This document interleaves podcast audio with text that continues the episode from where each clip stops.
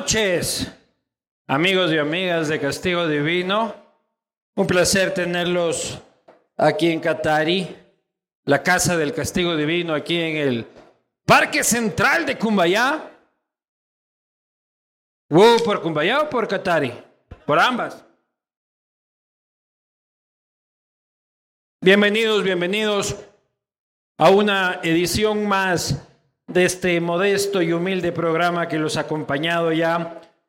Vamos a cumplir ocho años en diez días, por si no sabía el equipo de producción. Ese silbido guayaquileño. En diez días vamos a cumplir ocho años ininterrumpidos de hacer este programa. Y cuando digo ininterrumpidos, es ininterrumpidos. O sea, vamos ocho años echándole este, yo por estoy muy agradecido con mi hígado que me ha acompañado durante todo este ejercicio periodístico, aunque mi doctor no esté tan contento como yo. Todavía es que llegó Montenegro a armar relajo. Brother, ya sentate, que no es Ambato. Próximo gobernador de Ambato, de Tonguragua, perdón. Agradecerles a todos ustedes por su presencia. Para nosotros, en este caso digo nosotros porque es un castigo divino muy, muy, muy, muy especial. Eh, que estén aquí para conocer los detalles de algo muy importante y muy importante para nosotros, también para ustedes y para la historia nacional. Pero por supuesto, primero quiero agradecer a las marcas, instituciones, que permiten que esto suceda. Perdón. A ver, los chicos del relajo ya. Bajémosle. Banco de Guayaquil dice, no, ese no es auspiciante. No, no, no, no. Era, era. Antes que nos enteremos era, pues carajo. Tengo que agradecer, por supuesto, al viejo Parra, mi buen amigo viejo Parra, que me ha acompañado en las buenas y en las malas. Viejo Parra, 12 años, latitud cero, 100% morlaca. Agradecer también a Claro, lo tengo todo claro, tu plan de internet para hogar incluye suscripciones. Contrata 70 megas y recibe 100 por 12 meses. Además, instalación rápida y sin costo. Contrátalo a través de los centros de atención o por claro.com.es. Agradecer también a Cuscuy, que es el emprendimiento de mi señora esposa, quien me ha aguantado ocho años haciendo este programa. Imagínense que hace estos maravillosos portavasos personalizados la gente que nos ve en YouTube y en redes sociales, aquí salen las redes sociales, sigan a Cuscuy, no sigan a mi mujer. Hagan el favor. Renaciente. Oh, sí, renaciente. Renaciente es, son estos sofás de puro cuero, tremendo cuero. De renaciente. Qué mejor que estar cómodo mientras se producen estas conversaciones. Agradecer, por supuesto, a Hampi, CBD, 100% legal, para esa gente como yo que le ataca la ansiedad y la depresión en las oscuras noches de esta ciudad. Para ti, Guillermo Lazo. Para ti, Danilo Carrera. Para ti, Rubén Cherres. Jampi. Compadre. Así que estás pariendo si te van a allanar, ¿no? Te van a allanar caleta, vos, Jampi. 100% legal. Y por supuesto, a Schwarzkopf con su proyecto Aurora, aquí en la Ruta Viva, listo para la entrega, un proyecto 100% familiar. El motivo de esta conversación y por qué los convocamos, aparte de que es para que se tomen unos tragos y coman rico aquí en Qatari, es para conversar con el equipo periodístico, con parte del equipo periodístico de La Posta que ha hecho posible que ustedes conozcan y que el país conozca lo que conocemos hoy. Como sabrán, yo soy parte del equipo de La Posta y por lo tanto para mí también es un honor tener esta conversación porque estoy muy orgulloso de lo que el equipo ha logrado. Y la promesa de esta noche es de que conozcan el teje, las trasbambalinas que se han producido durante la investigación del Gran Padrino, tu entrega especial del Gran Informe que tienen hoy por hoy al país, analizando cuál es su futuro. Quiero agradecer también la presencia de cualquier agente policial de inteligencia que nos esté visitando el día de hoy. Como, como Katari tiene estas pulseritas chéveres, le pido a Katari que si el chapa alza la mano, le dan pulsera ilimitada para su consumo desenfrenado.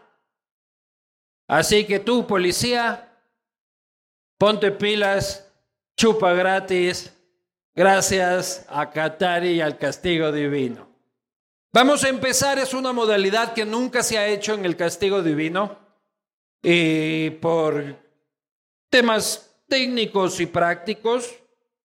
Vamos a empezar con la conversación con el menos importante de la investigación. Por supuesto, mi hermano y socio, el señor Anderson Buscán.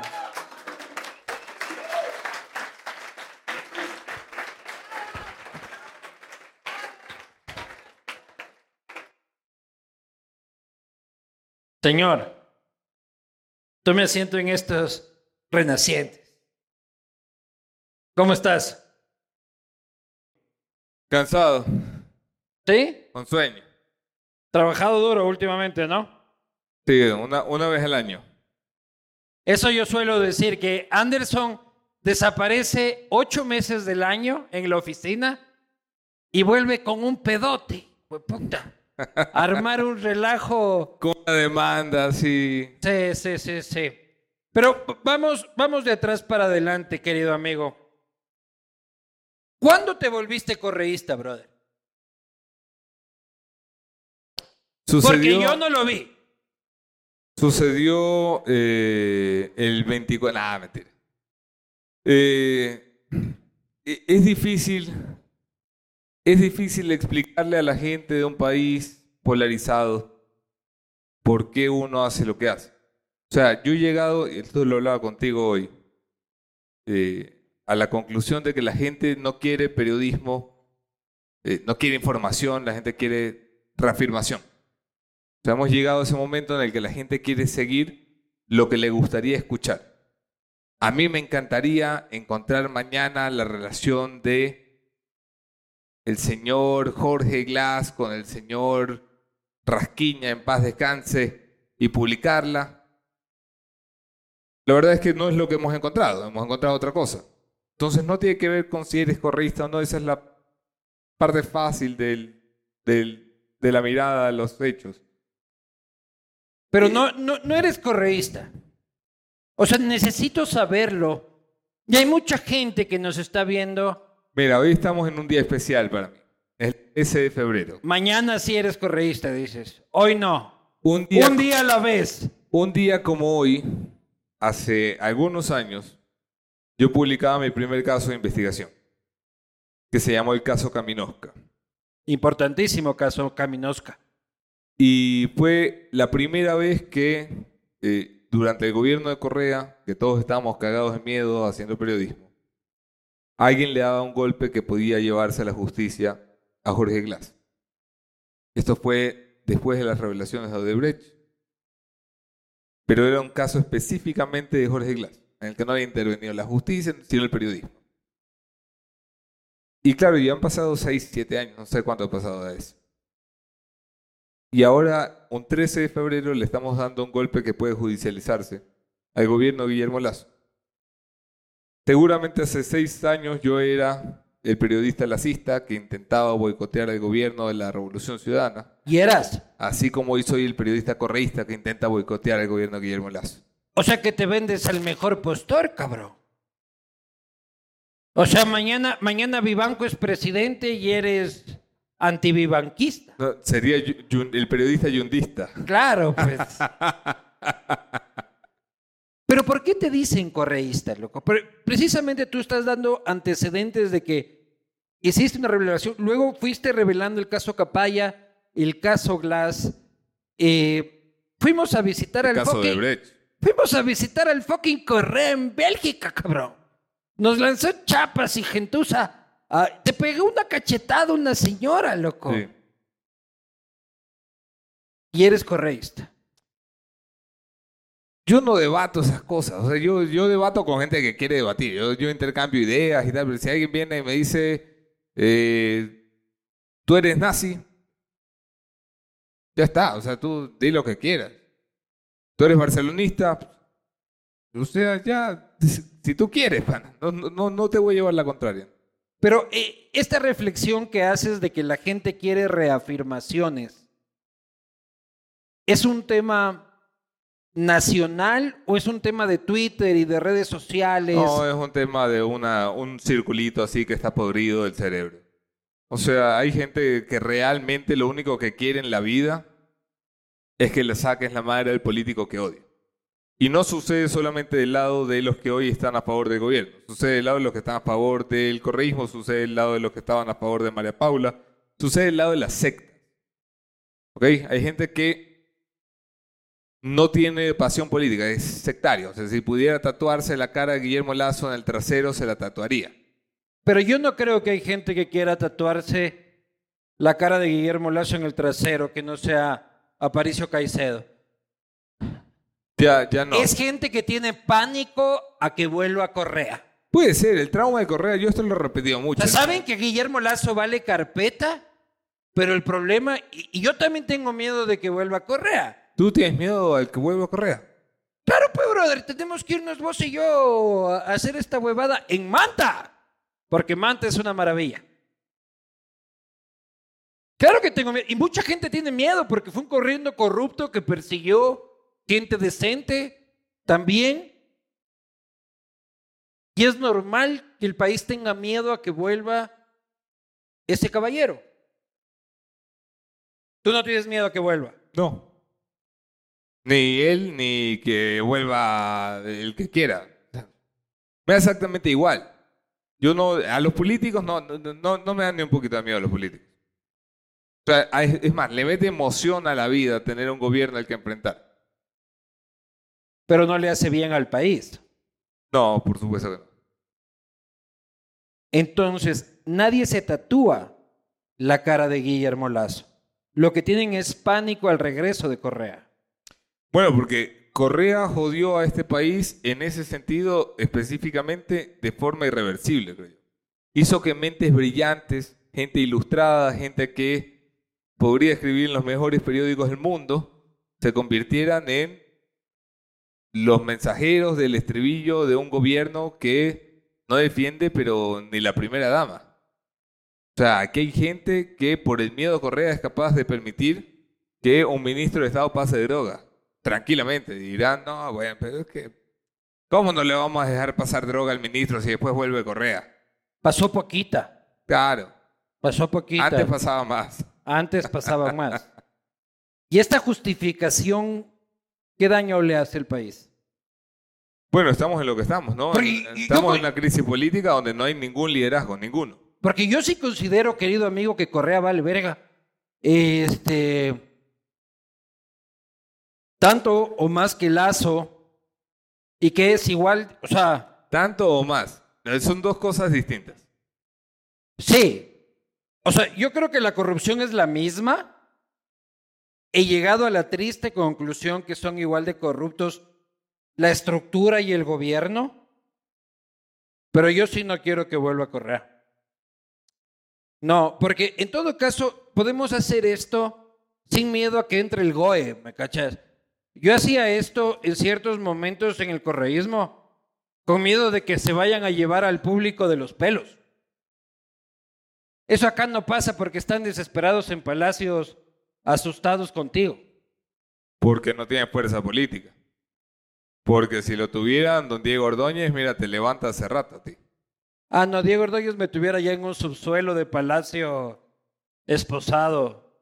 Oye, Leonidas Sisa, tú y yo estuvimos con en TC clavándole dardos a la foto de Leonidas Sisa. Y le ofrecimos disculpas.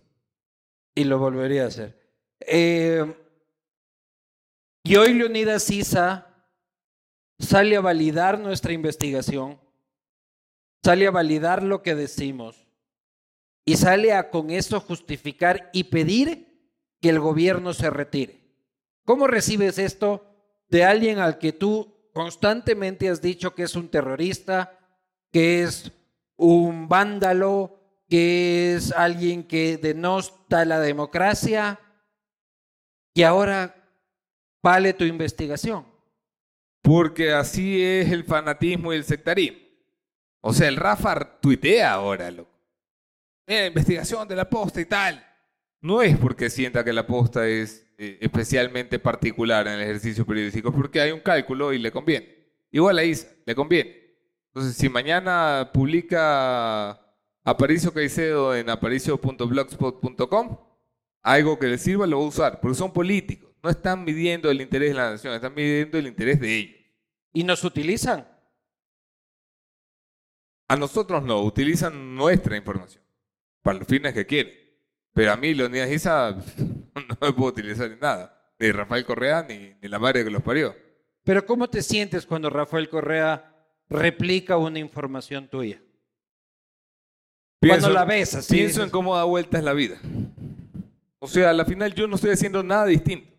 Yo hago lo mismo hoy que en 2020, que en 2017, que en 2012 que empecé el periodismo. No es que empezaste comandante Che Guevara y te pican las manos por coger dinero público ni nada. He hecho lo mismo toda mi vida, hermano. Investigar a la gente que está en el poder. Antes eran pequeñas investigaciones, ahora son grandes. Esa es la diferencia. Yendo a esta investigación, dicho de que no eres correísta, ni que tampoco eres lacista. ¿Eres nebotista? ¿Por qué me estás viendo con cara de cabreado? Aguántate un rato. ¿Por qué me estás viendo? Eh, es que yo evito estas vainas en redes sociales. Pero, ah, ¿ves? ¿Ves? Aquí está eh, el troll número uno. Oye, ya se fueron a beber los del audio, loco. Chucha, aguántate. ¿Eres nebocista? No, no soy ningunista. A mí no me define el apellido de nadie, hermano. O sea, a mí, mi viejo me inculcó muchas cosas y una de esas fue no al, a, los liderazgos, no a, seguir porque te dice alguien, síguelo. Yo no podría hacer. Yo no tengo eh, actores favoritos, cantante favorito, banda musical favorita. No tengo. O sea, no soy una persona que sigue fanáticamente alguna Yo sí soy tu favorito. Eh, soy vivanquista. Eres vivanquista. Vivanquista. Así que ustedes ya saben, para las elecciones 2025, Anderson Buscán recomienda votar por Luis Eduardo Vivanco. Oye, no me dejaste ser candidato, marico. No. ¿Por qué? No estaríamos en esta huevada con Pavel y toda la pendejada, loco. No es. Yo ganaba, cabrón. No, no ganabas. O sea, hacías un mejor papel que Andrés Páez, pero así. Eso tampoco fue estar orgulloso. Tú tienes una carrera exitosa en un oficio decente. ¿Por qué cambiar eso por una carrera fracasada en un oficio indecente? Chucha.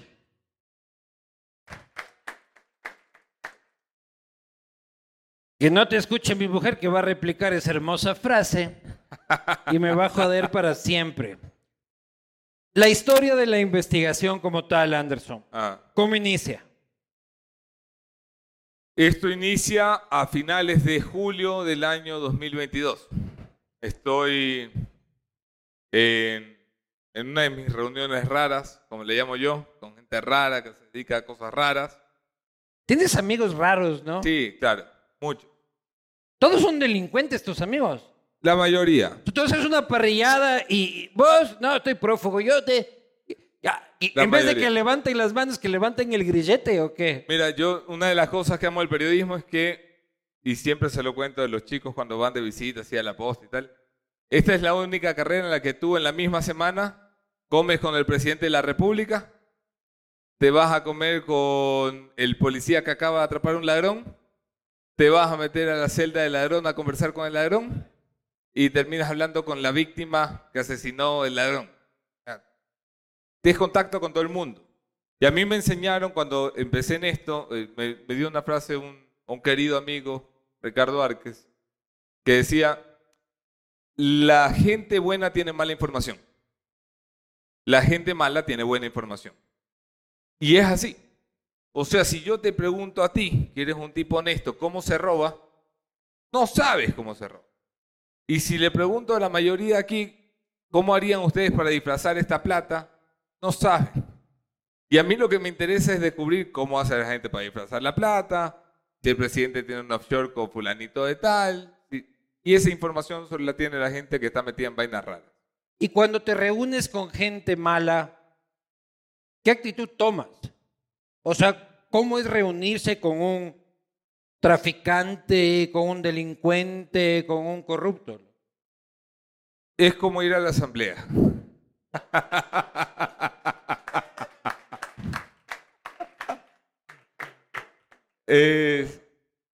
Son personas. O sea, yo eh, no, voy a romantizar nunca a los delincuentes. Pero yo he estado con eh, políticos, presidentes de la República, gobernadores, lo normal, asesores políticos, y he estado con narcotraficantes dentro y fuera de las cárceles. Son gente normal que cuando llega el momento te sale, sale lo, lo criminal, ¿no? Yo le contaba hace poco a uno de los chicos eh, una, una experiencia que tuvimos con uno de ellos cuando estábamos reuniendo información del crimen organizado y el tipo, no lo he contado nunca, pero el tipo me lleva a un lado, tú sí te sabes la historia, me lleva a un lado donde había unos matorrales y tal, estábamos en un lugar refundidísimo y te habían mandado a ti el, el GPS por si nos pasaba algo. No me Y- mandaron el GPS. No, no, sí te mandaron el GPS, pero no se fue porque estábamos en un lugar refundidísimo. Claro. Y ya no se iba, estábamos todos nerviosos. Y el tipo me lleva a un lado y me dice, no sé por qué, pero yo confío en ti. Es una cosa rara, yo me gano mucho la confianza de la gente porque trato de ser franco con la gente. Y el tipo me dice, ¿sabes lo que hago cuando dejo de confiar en alguien? Y me saca una fotografía y es la fotografía de un personaje público que recientemente había sido asesinado. Pero no era la fotografía del periódico, era la fotografía que tomaba el sicario. O sea, Para que- confirmar que había hecho el confirmar la trabajo. muerte. Y yo, claro, tragué eh, espeso y yo solo miraba alrededor, la moneda estaba lejos y decía, hijo de su madre, ¿dónde metí yo a mi mujer? Me va a matar. Si no me mata este, me mata a mi mujer por haberla metido aquí. Y yo ya me veía picadito así en un matorral. Y nada, y el tipo tuvo ese momento criminal y luego, de lo más tranquilo, a contar su vida, de sus hijos, de no sé cuánto, bla, bla. ¿Y cómo Pero- haces ese rato? O sea, ¿aprietas el asterisco? Sí. O sea, ¿qué pasa corporalmente en Anderson Boscan? Además, yo, yo somatizo un montón. Claro. O sea, yo tengo una particularidad que es que cuando estoy estresado, mi cuerpo jode a mi cuerpo. Entonces se me muere el brazo o me pongo a cojear. Hoy o- día estabas hoy estaba somatizado. Hoy estoy pepeado aquí para estar Claro. para, con la columna hecha pedazos, Pero cojeando. estás perdiéndote de la mejor medicina, pues loco. Salud. ¿Cómo haces, loco? Yo intento pensar que la gente no tiene razones para matarme, Pero sí tienen, pero sí tiene. claro. Pero yo me digo a mí mismo, nah, tiene razones para matarme. Aquí en el matorral, ¿quién nos va a ver? Mira, de los investigados en el Gran Padrino, yo me reuní con casi todos. Delincuentes confesos. Y, y casi todos sabían que los estábamos investigando. Porque no es que voy así en plan, oye, quiero ser tu amigo. No, no, en plan, oye, estoy investigando, todavía no tengo nada contra ti. Llegas Siempre en uso- plan hijo de puta. Uso un plan, eh, casi siempre es el mismo vaina. Mira, eh, estoy investigando, yo sé que tú eres un choro de mierda, todavía no tengo pruebas. Entonces todavía me puedo sentar contigo. Si es que tú eres un choro de mierda que va a recibir una... y ya te confesaste en tu estrategia. Claro, arruiné la estrategia. para Claro. Pero funciona, porque a la final toda fuente, buena o mala, criminal o decente, tiene un interés. Y, y lo que tienes que aprender como periodista es a identificar qué quiere. Este quiere joder al otro para robarse ese pedazo de la estructura y poder robar más. Este quiere joder al otro porque se repartieron mal el billete. Este quiere joder al otro porque la mujer le fue infiel. Hay 10.000 motivos. Y cuando identificas el interés, Bingo. el tipo colabora. O la tipa. Hay quien dice cómo el señor Boscan puede acceder a esa información es solo porque tiene amigos delincuentes, porque él se reúne con delincuentes. Ay Jesús, el Señor es malo. El periodismo está para reunirse solo con gente buena. No, el periodismo está para buscar la información. O sea, el periodista está formado para ir a buscar la información.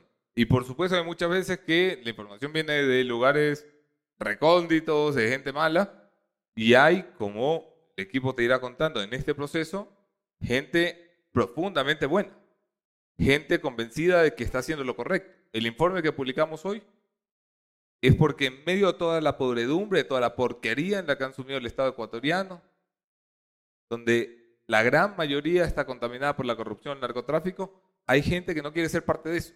Hay gente que te dice, pana, mira esto que están escondiendo. Y que se la juega, que se juega su vida, que se juega su carrera, que se juega a ser fiscal, que se juega a ser general de policía, teniente, lo que sea, por colaborar contigo. ¿Y cómo te cómo asumes tú el hecho de que alguien de buena fe te entregue información que pone en riesgo su vida? O sea, la responsabilidad que te cargas. Tú, Yo, yo, mire, lo más duro de todo este mes ha sido que tengo dos fuentes en este momento cuya vida está en profundo riesgo. tres. Tres. Pero dos me preocupan muy en especial.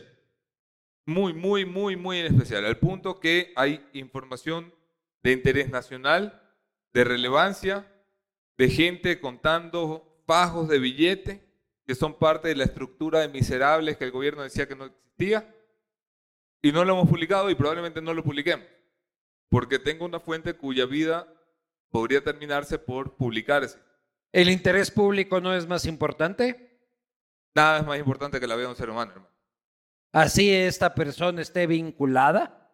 O sea, no me joden. Si un ser humano va a morir por una información, yo no la publico. Que la publique otro, que vaya otro y la consiga. Yo no voy a arriesgar la vida de una persona por el interés público. Creo que hemos aportado suficiente al interés público sin tener que arriesgar la vida de nadie. Más que la tuya. Más que la mía y la de mi familia, que no es poca cosa. ¿Cómo empieza la investigación? Bueno, estábamos en este almuerzo lleno de gente rara, donde hay operadores y tal, y, bla, y uno de ellos dice, ¿Por qué yo nunca voy a esas putas fiestas, cabrón? "Eh, porque no son Yo fiestas". siempre estoy con gente aburrida, cabrón.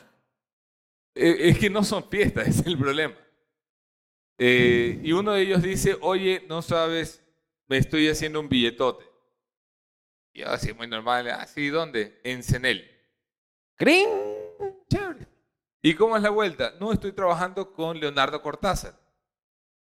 Y no me hacía clic porque a la mayoría de los ladrones los conocemos. Y Cortázar era un choro de, efectivamente, del correísmo y del morenismo. Especialmente del morenismo. ¿qué hace Leonardo Cortázar metido en Cenel? Dice, ah, no sabes, es que repartieron las eléctricas así a todo dar. pu". Y ahí empezó la historia, en realidad. Es que no hay nada más fácil que un choro con cuatro whiskies encima, ¿no? No, de hecho, sin tomar, los choros suelen ser muy cherres, hombre. Cherre es un tipo que va eh, luciendo y fanfarroneando su poder. Es un tipo, es un idiota, ¿no? El tipo por teléfono eh, le dice todo el mundo que lo llama en todos los progresivos que tenemos en la investigación, en todas las escuchas, le dicen no menos de 10 veces, oye, hablemos por línea segura. Y el como, no, no, a mí no me gusta esa vaina de lo que se habrá arrepentido no de haberse descargado WhatsApp. Es que también es sentirse impune, pues, brother.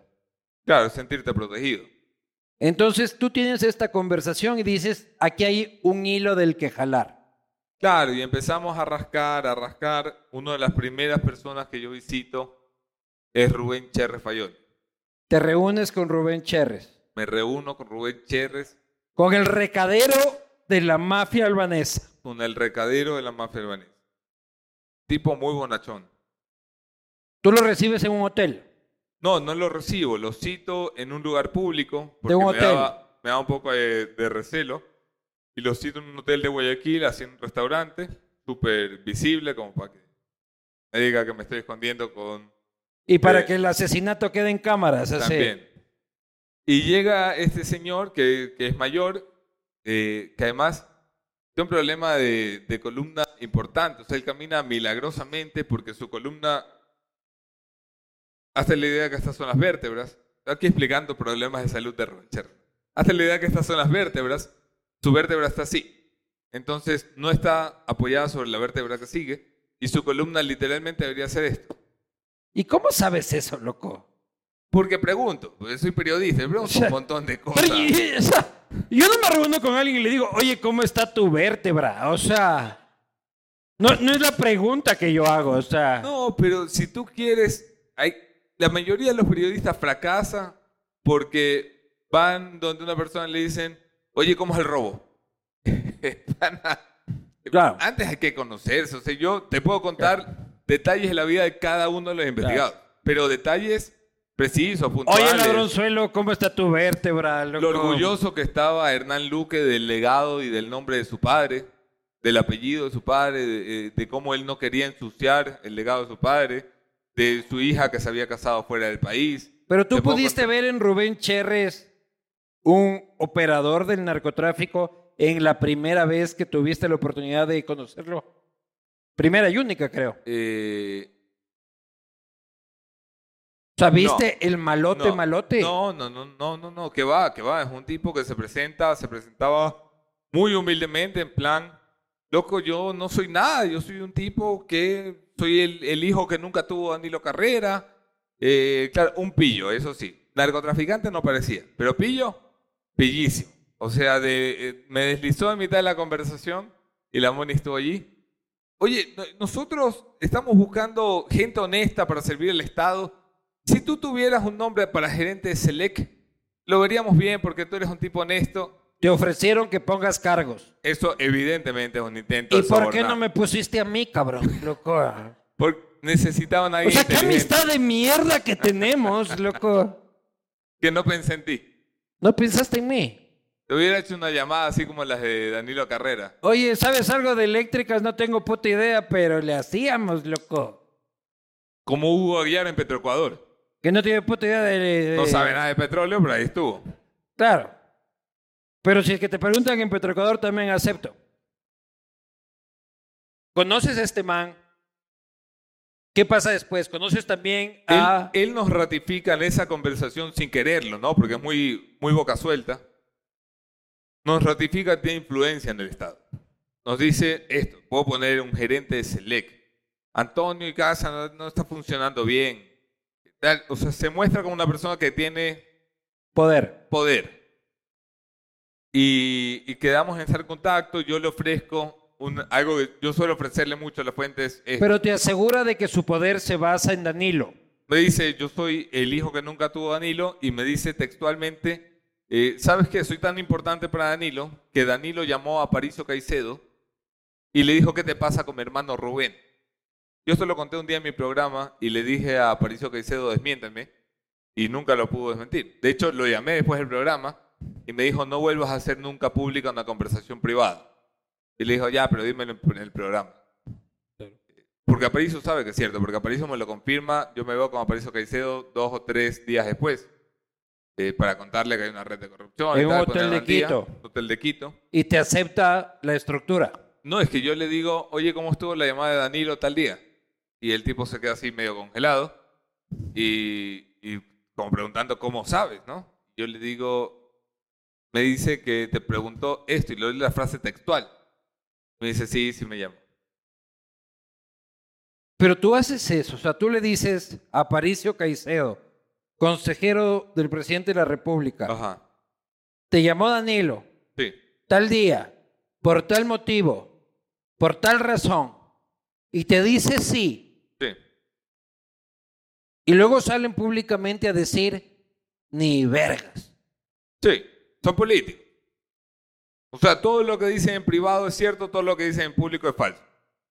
Esa es la relación. En privado te admiten todo, todo, todo.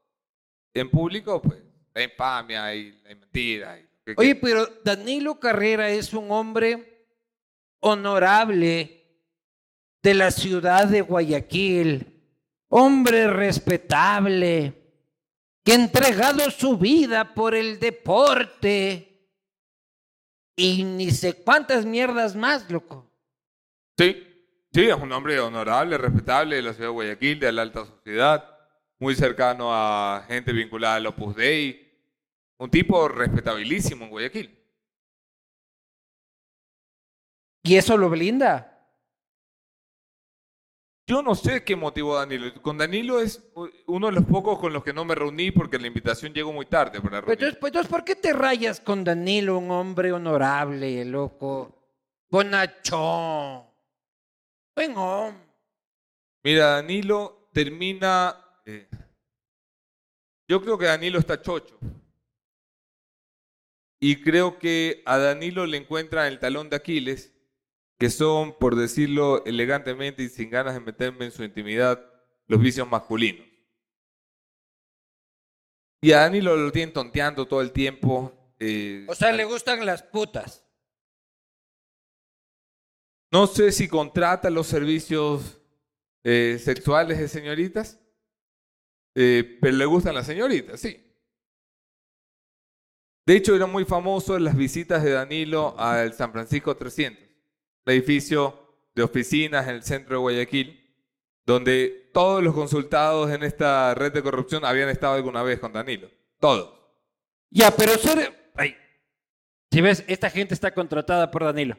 Pero ser putero no es delito. No, pero si tú tienes... A ver, no voy a ser cruel. Danilo Carrera tiene un montón de millones Ah. de dólares en la cuenta, ¿no? Ser putero y millonario y viejo que no se te para no es delito, loco. Hasta donde Ay. yo he revisado el Código Penal. Sabes que hay muchas conversaciones sobre este tema en las transcripciones. ¿Sí? Muchas. ¿Y si se le para? Hay, hay una persona que dice, pero ya le llevaste, le llaman monstruos, ¿no? Que es la nueva palabra que tiene la redacción. A las Monstruos chicas- a las chicas. a las chicas. Ahí te llevo esos monstruos, le dice. Eh, Te tengo preparados los monstruos para tal día. Y Rubén Cherre se comunica con un HD, que es un nombre desconocido para la policía, y le dice, eh, ya le llevé los monstruos. Y el HD dice, eh, en esto es una transcripción que está en, por favor. Esto No está dicho por Anderson Buscán. es una transcripción, don Danilo, para que no me demande más, Dios mío santo. Ya dos demandas son suficientes. Y le dice, oye, pero el man, eh, en, en un lenguaje muy suave que no voy a repetir en este programa, pero el man, No, este es un programa serio, por favor. claro, pero el man, ¿qué, qué hace si ese man ya ni se le para? Uh, Dice, ya, pues el man le gustará ver, quién sabe, loco. Lamer. Ver. Ah, ya. Puede ser también, le puede, gustar De derecho, hermano. Claro. Sí, está todo bien. Hubo un momento en el que sospechamos que estas chicas se pagaban con dinero público. Sí.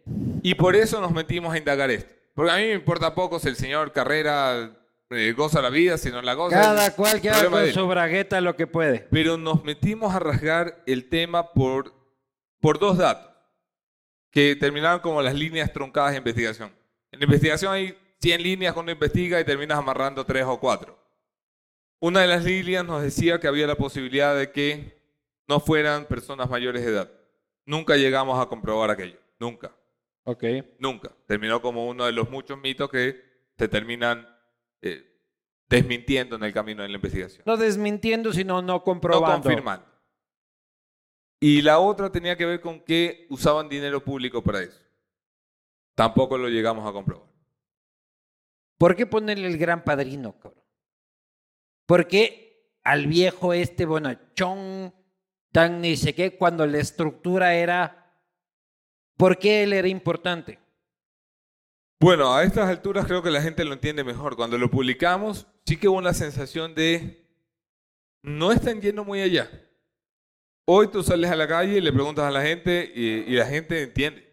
Y la gente entiende perfectamente que hay una estructura de corrupción en las empresas del Estado que solo podía funcionar porque alguien muy cercano al presidente sostenía a gente inepta y corrupta, como Hernán Luque Lecaro. Y hoy, hoy, precisamente hoy, debe quedar muy claro que la figura de padrino no fue al azar, fue una figura intencional, porque teníamos presunciones de a dónde llegaban los vínculos del señor Carrera a través de Rubén Cherres, hoy lo podemos decir, con la mafia albanesa. Vamos a invitar a este espacio, en este momento, a una de las personalidades de esta investigación, me refiero, por supuesto, al hombre más de izquierda de toda la redacción de La Posta, al señor Jefferson Sanguña.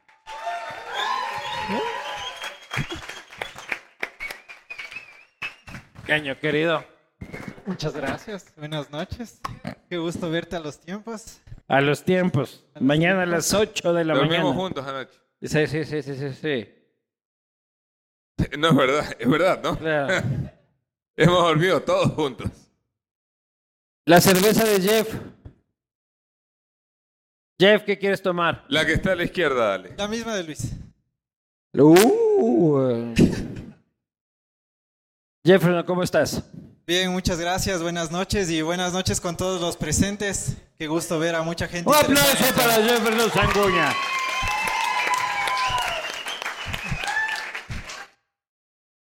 Jeff, cuéntanos un poco. Estoy cabreado con mi micrófono, por si acaso. Aquí, aquí, ¿así? ¿Ahí sí me escuchan? Es que yo no me escucho. ¿Ahí sí me escuchan? A ver, esa gente de atrás, esa gente linda, levante las manos. Les vale verga, están chupando ahí atrás. Jefferson, ¿cuándo te involucras tú en la investigación? Ayer. Ayer. Ayer el man dice, ¿qué? Me dicen, tienes que leer esto. Tienes que leer esto. Tienes que leer esto. Y yo así como, no. A ver, Anderson Boscaña es una de esas personas que cuando se acaba el programa eh, te llama y eso tiene dos opciones. O te invita a desayunar gratis o hay un tema importante que te quiere comentar. Entonces acabamos uno de los programas hace ocho meses, ocho o seis meses, y me dice, vente a la oficina que tenemos que conversar, que hay algo importante. Entonces me acuerdo que me entregó unos primeros documentos, me dijo, tiene que ver con las eléctricas, empieza a revisar. No me decía nada más. Después dijo, solo anda empezando a revisar, empieza a revisar porque esto va a ser algo más fuerte más adelante. Y de a poco empezamos con el tema de Select. ¿Pero a revisar qué? ¿Contratos? Contratos. Contratos, era, me acuerdo, era un, un pendrive de los que sabe ¿Y qué mes más o menos es esto, Jeff? Agosto, septiembre. agosto, septiembre. Que me acuerdo que, que, me dio el flash y me acuerdo que seguidito sacó ese TikTok que tiene Anderson Boscan que dice cuando el gobierno va a empezar a temblar, saca una, un pendrive. Entonces me acuerdo que me entregó eso y pues empezaba yo ya a revisar. ¿Y tú metiste el pendrive y qué encontraste? Contratos. Contratos, Pero y vos dijiste, vaya mierda de trabajo que me manda mi jefe. Sí, sí, sí. Texto de, texto de texto de mierda. Yo pensé que me mandaba porno, dijiste vos, o sea. Más o menos. Conocedores en la posta por la por el gusto del porno que tiene Jefferson Sanguín. Ahora ahí está Robin Emanuel que tiene un gusto interesante por ese tema. Pero sí, eran muchos contratos, empezamos a revisar, después me acuerdo que llegó con otra, otra información un par de meses más adelante y me dijo, empiézate a grabar este nombre, me acuerdo clarito. Cherres, me acuerdo que. Y claro, para ese entonces nadie tenía previsto ni mucho menos en la mente de quién era Cherres. Y empiezo un poco por ahí. A Cherres, temas eléctricos. Y ahí me acuerdo que me dijo, vamos a empezar a levantar esta información. Y él siempre es de las personas que te dice, ok, tienes esta información y después baja para contarme qué es lo que encontraste ahí. Entonces empezó ahí Me acuerdo que me dio dos, tres flash, a la tercera ya le dejé por ahí. Y me acuerdo que un día me dijo como... No me paró bola. Claro, me acuerdo que me dijo, ¿y qué pasó con este flash? Y yo, eh, sí, sí revisé, me acuerdo. Pero claro, eh, empezó por ahí, empezó por ahí. Anderson, ¿cómo delegas la información? O sea, ¿por qué coge y baja Jeff y le dices, ten este fucking pendrive? Es probable que en ese pendrive estén las pruebas de que nos robaron 30 millones de dólares a los ecuatorianos. Ten y revisa y ve qué hace. Es, en realidad es una decisión no natural. Yo soy muy de trabajo en solitario y la posta me ha ido enseñando la necesidad de trabajar en equipo eh, porque estoy, yo soy muy grato con una persona que a mí me enseñó a hacer periodismo. Y a mí me enseñaron a hacer periodismo así. Me entregaba un pilo de documentos, no de pendrive, pilo de documentos, anda, revisa. Y algo tenía que salir de ahí, o sea, alguien tenía que haber cometido un error.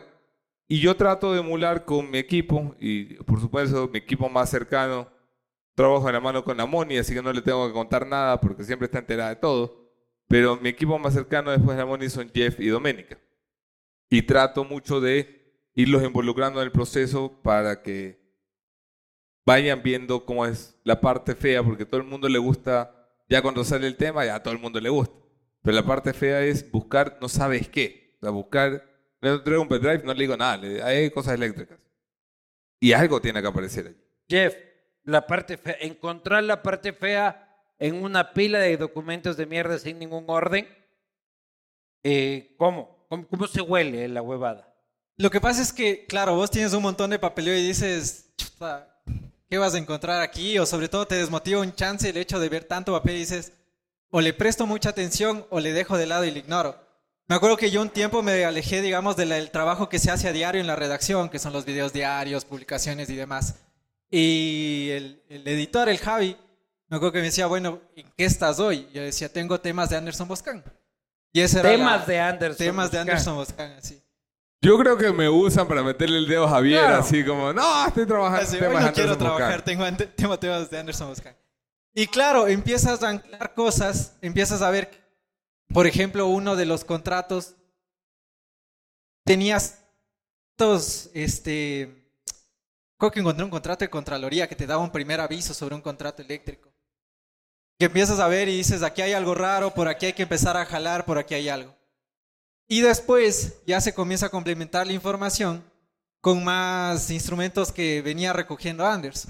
Por ejemplo, uno de esos fue ya cuando el señor Cortázar empieza a explotar todo, a vomitar todo, y se anclaba con cada uno de los temas que se venían eh, buscando ya Pero con los justamente en eso, Jeff, hubo mucha gente que dijo, cuando salió lo de Cortázar, cuando publicamos lo de Cortázar, este, es un audio.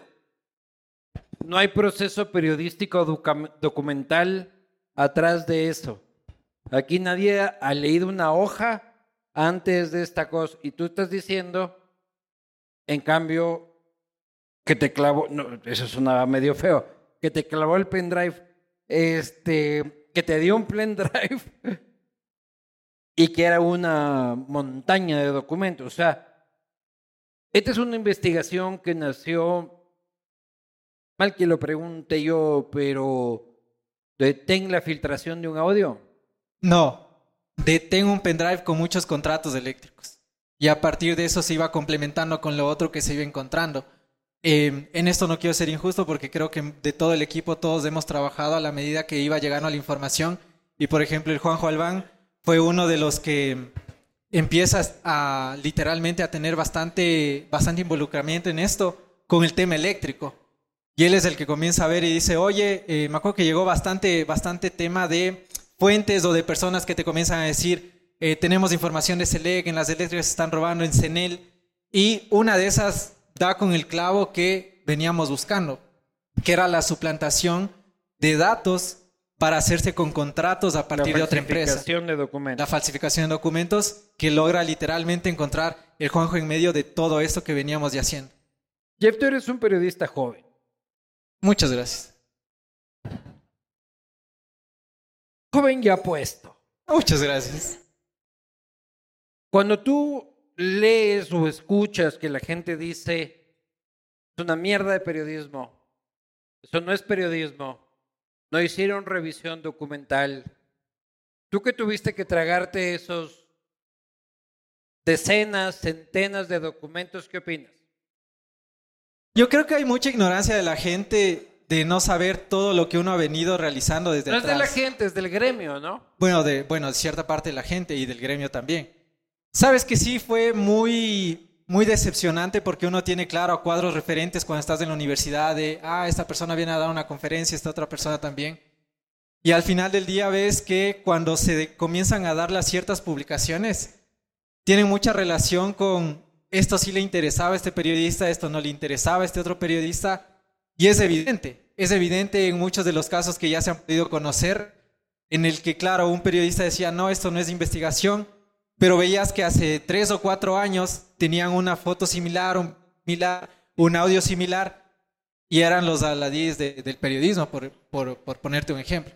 Entonces sí, sí te daba mucha molestia, yo sabía que era algo que nos debíamos que aguantar porque conforme iban a avanzar las publicaciones sabíamos lo que teníamos y al final del día era eso, como ver a un ministro, el, eh, bueno, el ex ministro, el señor Pancho Jiménez, de reírse en la comisión cuando compareció Anderson ante la Comisión de Justicia, de verles que se reían con Byron Maldonado, un asambleísta de Creo y otros más, a la seriedad y armarte una rueda de prensa un domingo o un lunes a primera hora y poner la cara larga y decir, miércoles, tenemos que aceptar lo, del- lo de los audios o los informes. Boscan, ¿tú cómo reaccionabas cuando decían tu investigación es una mierda? Yo no, no suelo reaccionar a las críticas No, en reaccionar general. internamente. No, no suelo reaccionar a las críticas, pero esta vez me No me es mentira provocó- porque me mandas y me dices, estos son unos hijos de puta. me provocó una, una especial frustración esta vez. Porque esta vez nosotros sabíamos, yo les dije a los chicos, prepárense para algo de largo aliento, porque vamos a hacer una bolita de nieve. Eh, aquí como digresión, mucha de la información empezó a llegar porque empezamos a mencionar durante el programa a Rubén Cherres, a Hernán Luque, a Danilo Carrera, desde julio del año pasado. Y hay gente que ve el programa y escucha que mencionas a uno y te dice, oye, yo tengo un dato, y así es como íbamos recopilando los contratos, las vainas. Entonces, cuando había gente que decía, yo no sé si esto es real, eh, yo lo único que hacía era mirar los videos que los ojos de Jefferson Sanguña tradujeron a texto. ¿Qué, Eh. videos? Son una serie, no puedo dar mucho detalle, pero son una serie de grabaciones. Pornografía. de muchos de los implicados, muchos Ah. de los implicados. Ah, esos ya vi. ¿Ya viste? Sí. Yo pensé que había porno que no había visto. loco. No, no.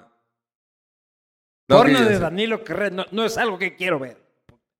No es algo que quiero ver. Me mandaron a preguntar si lo iba a publicar. Sí. ¿Cómo que te preguntaron? El día antes de la publicación, a mí me llama una persona que decía llamar en nombre de Danilo Carrera, y muy probablemente lo era. Era una persona no del mundo Opus Dei, debo decirlo. Y, y me dice, oye, está muerto de miedo de que vayas a publicar los videos íntimos de él. Con los monstruos. Y le dije que yo en eso no me metía. Ah, no. Los monstruos, mientras no sean con dinero público Entonces, y no sean menores claro, de edad, ¿Entiendes? son monstruos. tener eh, una publicación y tener una persona así en plan, la señora esta que dice que se juega la vida por tuitear, eh, diciendo, eso no es una investigación y eso no puede ser verdad. Y tú tienes a la gente contando plata y cagándose de risa diciendo, esto es lo que vamos a sacar de Select. Y decir, Dios, si supieran, si supieran la mitad de lo que sabemos nosotros. Jeff, ¿has sentido profunda desilusión por el país? ¿Cómo lo has vivido tú personalmente? Como, ya como, no el Jeff de la pantalla, sino el Jeff persona. ¿Me cachas? O sea, que se come verga. O sea, sí he tenido bastante decepción, creo que dos. Una a nivel político, por cómo se mueven los hilos del poder. Eh, yo sabía que cuando, claro, empecé a estudiar esta profesión, te ibas a chocar con casos de corrupción. Pero no pensé que iba a ser este nivel en el que hoy por hoy nos encontramos, en el que literalmente un gobierno está sobre ti y en el que pro- posiblemente, según cómo se muevan las fichas, podría estar muy, muy en riesgo. Tengo decepción de eso. Eh, no tengo Perdón un decepción. ratito. Amigos del fondo, un poquito, solo un poquito de silencio. Perdón, Jeff. No, no, no solamente decepción en eso, y no sé si es que es decepción, pero estoy mucho repensando la profesión, ¿sabes? No me jodas, ¿vas a renunciar aquí en vivo? No, no, no, no. Sí. Vamos a ver la renuncia de Jefferson Sangui. No, eh, re- Repensando. Oye, ¿por qué me dices esto aquí? loco? no, pero, es- pero déjame, déjame explicar. Y en este momento presento mi carta de renuncia. Ajá. Traje aquí. eh, no, repensar la profesión en el sentido de cómo muchos de los colegas del gremio han reaccionado. O sea, yo veo algunos de ellos que nos dicen, ah, ustedes están vendidos, que no sé qué. Y luego yo me acuerdo que en la primera investigación fuerte que empecé a trabajar con Anderson fue el tema de las vacunas VIP. Sí. Y gente de medios que nos critica son periodistas que estuvieron metidos en el tema VIP. Yo digo, oye, ¿con qué cara me estás reclamando? O sea, ¿con qué cara Oye, me ¿y dices tú, eso? ¿y tú nos has visto un poco vendidos? No, yo creo que hemos sido coherentes con lo que hemos tenido. Ni una vendidita nos has visto. Yo, de hecho, a veces sí cuestiono mucho. ¿Quieres que sé- te compremos? No, No, no, e- e- e- eres súper crítico de muchas cosas y eso nutre la conversación. La otra vez yo tuve una idea editorial. Este par me la tumbaron en cinco segundos. Hubo un paro armado Sí. eh, en la redacción y eso es lo, lo lindo de, de la discusión editorial. Es que eso es bueno porque digamos que yo sí soy mucho de los, los que cuestiona mucho lo que hacemos. Eres Y a veces un chocamos. tocador de huevos Tocador de huevos. profesional. Pero yo creo que al final del día es algo que es necesario dentro de una redacción en la que tienes muchos tipos de opiniones y llegas a tener un consenso para saber qué puedes publicar, o más que qué puedes publicar, cómo lo puedes publicar. Que creo que eso es muy necesario. E incluso eso nos ha ayudado. Es, es que eso es un ganar y ganar. Es un ganar y ganar. Porque a partir de esas cosas que creo que la gente ha visto detrás de, ha sucedido que, por ejemplo, hay personajes o entrevistadores que te dicen, ok, aceptamos y solamente es contigo y Anderson. A mí Este, no me acepta. A ti no te aceptan muchas de las entrevistas. Sí, es que yo soy un poco hijo de puta. Pero bueno, vamos a empezar ahora. Gracias, Jeff. Un aplauso para Jeff Sanguña. Parte del equipo fundamental de esta investigación y de otras. También. Oye, ¿qué opinas de Jeff? Ahora que ya se fue, creo que hay que despedirlo. Por favor, despidan a Jeff. Jeff es un gran periodista, eh, un gran colaborador y un gran ser humano.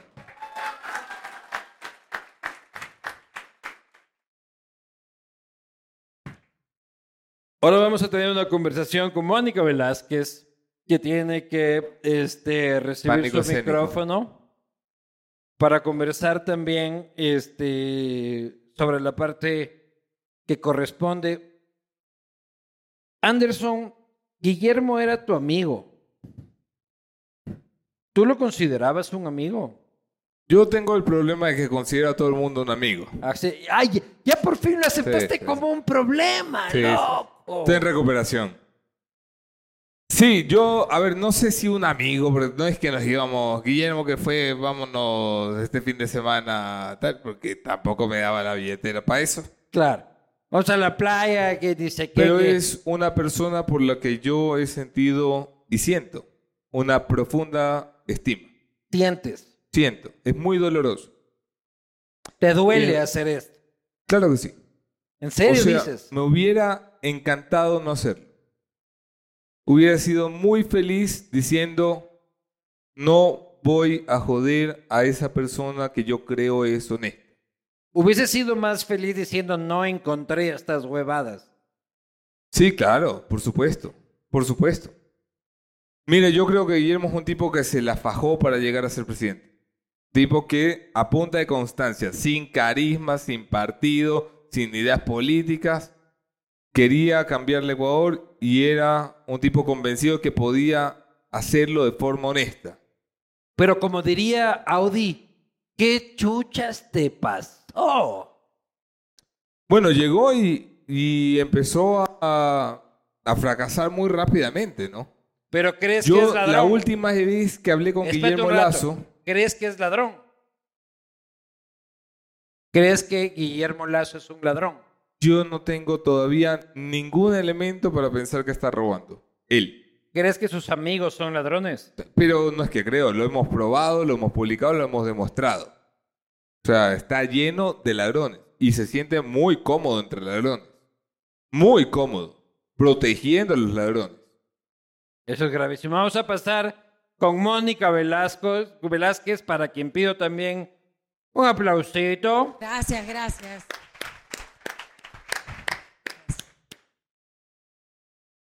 Quien además de tener una brillante capacidad de investigación y una valentía enorme, se aguanta los pedos de este hombre en la noche, lo cual hace aún más valiente.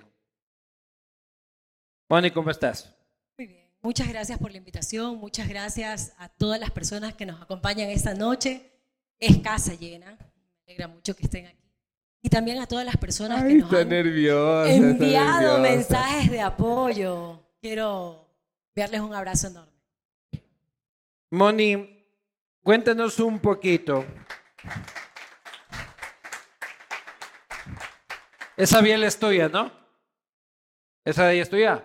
Sí. Me la trajeron. Se Esa te de dejó traer. el cabrón de Jeff. No, no, no, se lo acaban de cambiar. Saluda. Salud.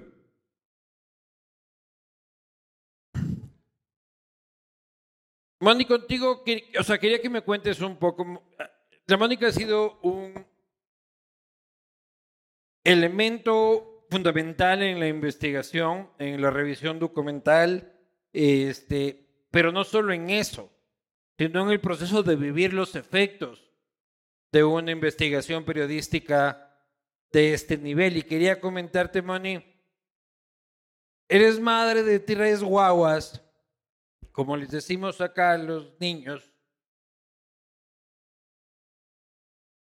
en una investigación en la que el Estado esté en tu contra, en el que tienes que proteger a tu familia, privilegiar también el interés público de la información, ¿cómo lo manejas? Wow, yo creo que con mucha inteligencia emocional. Eh, yo siempre lo he conversado y he dicho, eh, todo este proceso de investigación, tú vives una montaña rusa de emociones, de altos y de bajos. Hemos, durante toda esta etapa, este proceso, hemos vivido persecución, intimidación por parte de la policía. Eh, también ustedes De la habrán- policía. de la policía, justamente intercepción de los, de los celulares, de los teléfonos. Eh, tenemos que comunicarnos eh, al De llegar mil a... maneras. Claro, exactamente. No podemos estar tranquilos en nuestra casa o nos cambiamos a vivir a un hotel con toda la familia. Mis hijas se asoman a la ventana y me dicen, mamá, hay policías abajo. ¿Por qué? En realidad es porque nos van a estar vigilando. Todo este ¿Tus hijas de, de qué edad, de 6 y 4 años y una de 17 Se asoman a años. la ventana y dicen, abajo hay un vehículo mamá, policial. Sí, mamá, ¿por qué hay tantos policías abajo? Y yo tengo que explicarle, no sé, mi amor, o quizás están protegiendo, mucha delincuencia, inseguridad, y tengo que tratar de explicarles. Normalmente. Así es. Eh, también recuerdo que nos hemos reunido con varias fuentes, con varias personas integrantes de esta estructura, y nos persiguieron un día en un vehículo, en una camioneta, saliendo En- en- justamente Esto fue en San Borondón. en San Borondón, justamente saliendo de una reunión con una fuente. eh, nosotros somos testigos protegidos del Estado. Pensábamos que la camioneta sin placa que estaba fuera de esa urbanización en realidad era la policía. Cuando la policía nos envía un mensaje y nos dice, acabamos de llegar a la, a la urbanización, pero si ustedes nos están siguiendo, no, no somos nosotros. ¿Quién nos estaba siguiendo? Y justamente ese día, Anderson, ¿recuerdas que empezaste? Te llamé. Sí, Me llamó cuando estaba en la estaba en, eh, huyendo de la huyendo. camioneta. Yo esta- estábamos con la camioneta negra detrás y yo digo, bueno, ahí vamos ya para el hotel y tal. Y me llama el sargento a cargo. Me dice, oiga, le estoy esperando aquí. Y yo, ¿dónde aquí? Aquí afuera. Digo, pero ¿cómo afuera si usted va aquí atrás? Dice, no, yo no voy atrás. Le digo, pues véngase porque alguien viene atrás Alguien mío. viene atrás. Alguien viene Y- atrás, Y, exactamente. ya lleva un buen rato. Y yo le digo, bueno, mi amor, no pasa nada, voy a tratar de desviar. Eh, y giro a la izquierda y el tipo gira a la izquierda. Y digo, bueno, no pasa nada, voy a picar en este semáforo para ver si nos están siguiendo y pico en el semáforo y el carro pica. Eh, y bueno, y allá picamos muchísimo, perdimos el carro y ahí te llamé y te dije, loco, por Dios. Y yo te decía, métete a esta urbanización. No, mejor métete a Mocolí. Métete a Mocolí donde métete Jaime a decía. Mocolí, dile que vas donde Jaime Nebot. Oye, Moni, ¿y te sientes invadida en tu privacidad? ¿Te sientes que el Estado te está invadiendo en tu privacidad de que no puedes salir con tus hijas a un parque? No, no, no. Y justamente eso me preguntan mis hijas. Me dicen, mamá, ¿por qué no puedo ir a un parque con ustedes? Y tengo que tratar de explicarles que por temas de seguridad no podemos. Pero lo más bonito es que ellas ven que en los medios eh, locales sacan la posta, está haciendo tal investigación y me dice, mamá, ahora entiendo por qué no podemos salir, porque ustedes son periodistas y están en peligro. Y me dice, pero ¿por qué los periodistas investigan, son buenos, ellos entienden, ellas entienden lo bueno y lo malo? Entonces trato de explicarles, ¿Por qué, sí, lo- por qué los buenos tienen que ocultarse? tienen que ocultarse, tienen que esconderse, tienen que estar viviendo... eh, Qué densa la- reflexión. ¿no? Exactamente. Y yo le digo, nosotros los que tenemos que andar... exactamente. Y yo le digo, cuidado. los periodistas somos superhéroes. Vamos a, a atacar a los malos y vamos a ponerlos a que la gente se dé cuenta que ellos en realidad son los que están haciendo las cosas mal. Oye, Moni, tú que has estado al lado de Anderson durante y han investigado juntos y han revisado la documentación juntos y que, puta, soy consciente y, y testigo de cómo se ha sacado la puta. Tú ves toda esta mierda y qué dices. Mira, justamente Anderson conversaba que la primera parte que nosotros logramos descubrir esta trama de corrupción en una conversación, en este almuerzo, que empezaron a contar eh, ya cada detalle de cómo se manejaba la estructura, yo sentí ganas de vomitar.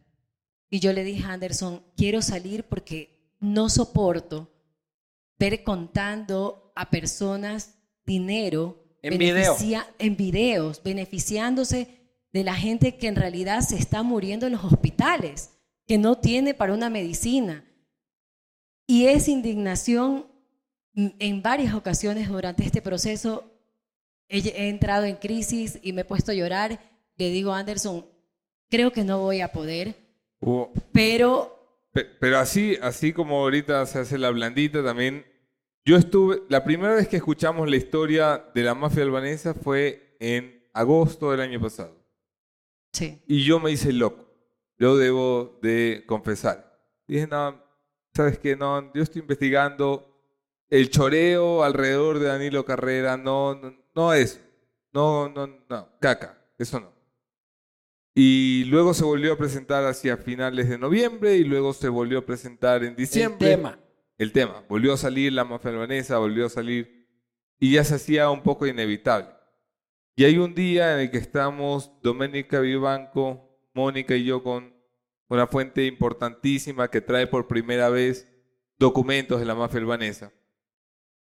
Eh, y yo me pongo muy nervioso, me bloqueo. A mí, a mí de verdad me da miedo. O sea, yo, los narcos no son cosas para bromear. Me da mucho miedo. hermano. Yo quiero ver crecer A mí mis también hijas. se me hace che.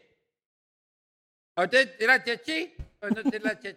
Y ese día yo me puse tan nervioso que salí y, eh, y me fumé un cigarrillo. Yo había dejado de fumar. Salí, me fumé un cigarrillo y decía, "Puta, ¿por qué? ¿Por qué? ¿Por qué? ¿Por qué me caen estos temas a mí? Yo no quiero, yo no quiero, yo no quiero, yo no quiero. Y entré en un estado de negación de estos brutales y digo, bueno, me voy a tranquilizar. Seguro ahora que entro ya están hablando de algo más tranquilo. Y entro cuando están contando eh, cómo el albanés se deshacía de la gente que le fallaba.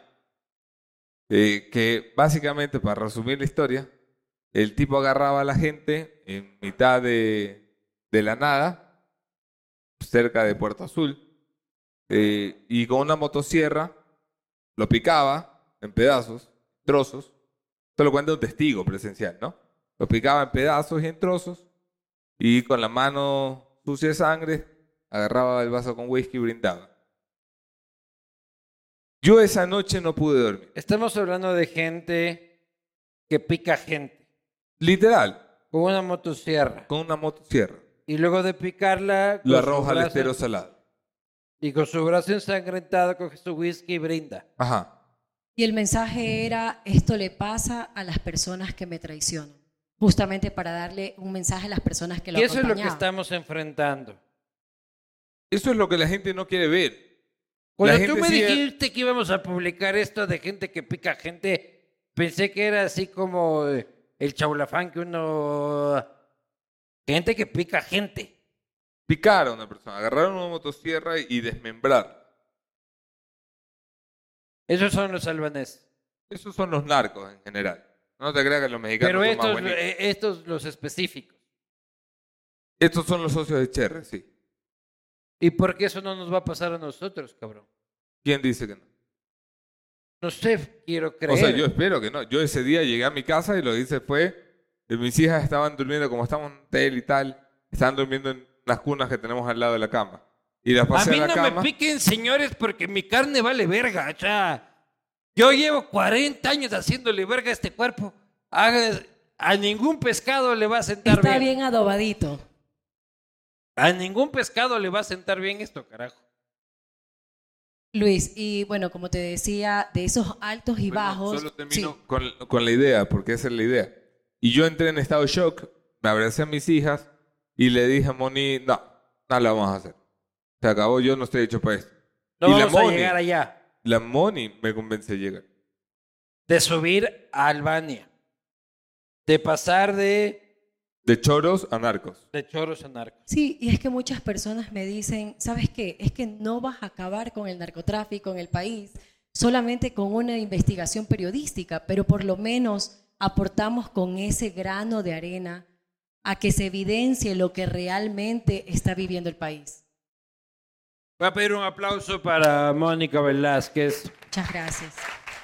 Y no solo para Mónica Velázquez, sino para sus hijas, su mamá, que soy consciente y testigo absoluto de, su valentía. Lleven en la cerveza a Moni, que se quedó a medio tomar de la cerveza de Moni. Y llévense mi cerveza que está a terminar de tomar. Así de un. Ah, yo pensé que. No piensas en mí, no, carmazo. Van a empezar a pasar unos papeles. No sé si ya lo están pasando. Ya mi equipo ya ni me regresa ni a ver, hijo de puta. Aquí en Qatari. Buenas, ¿hay alguien acá que me. Hay unos papeles. Sí, ya, muy bien, gracias. Por eso amo a Ambato, hijo de puta. ¡Viva Ambato! ¿Hay gente de Ambato aquí? Alza Ahí la está mano, Javier ¿cuánta? Montenegro. Sácale la puta. Aquí está. ¿Cuánta gente Después hay? del de- programa vamos a ¿Cuánta hacer una gente hay de. Ambato? Alza la mano a toda la gente de Ambato. ¡Mira! O padres de Ambato o abuelos de Ambato. Ambato. Nosotros amamos Ambato, por si acaso. El problema es el man. Acá en la esquina lo vamos a dejar botado. Dentro del equipo periodístico, Anderson Buscán,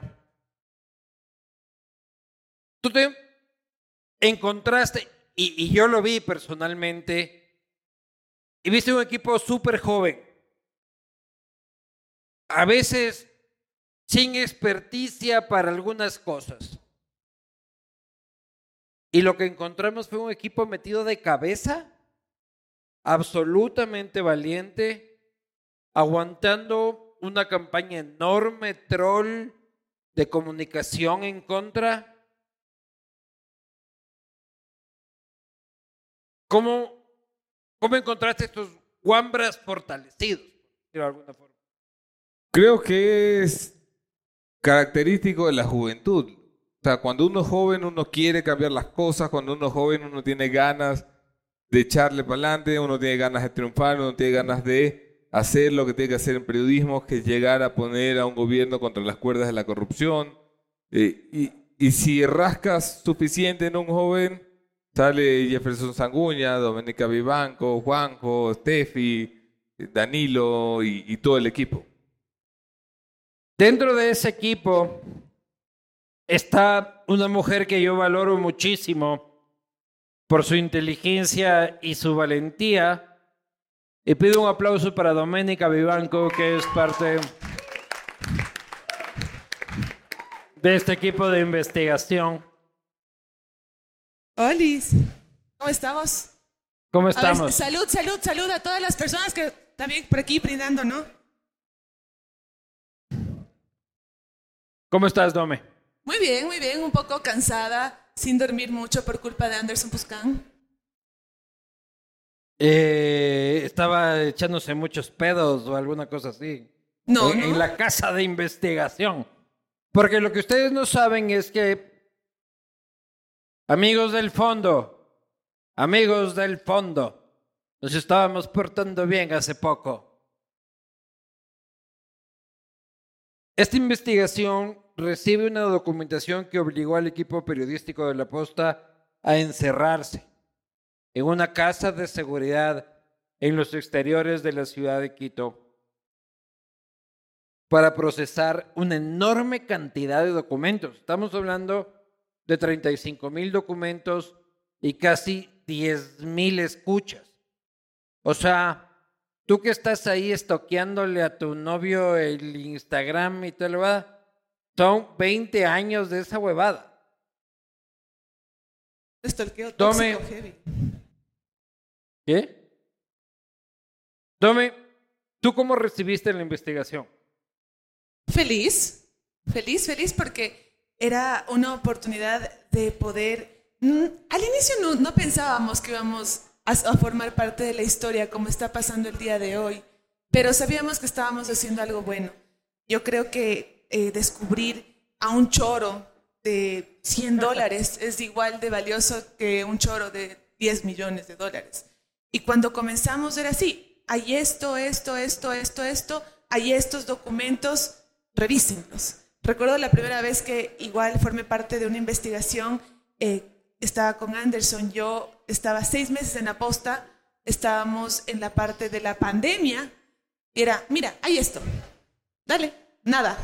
Y creo que fue también así, hay esto, revisen, aprendan a revisarlo y vamos Eso remontando. hace él. Sí, tú Yo también. nunca te enseñé nada. Tú también. A ese nivel hemos llegado, hijo de puta. Tú también, tú también. Si ven cómo soy como la Gaybor. loco. No, pues igual, Yunda, ¿no? Tú y yo nos bajamos a Yunda. Sí, te- con mucho A orgullo pesar de que. Boscan no quería. Boicot. No, sí, claro, y así fue. Fue un día, eh, Luis Eduardo toma 300 chats, saca dos guiones. Pasó tal cual.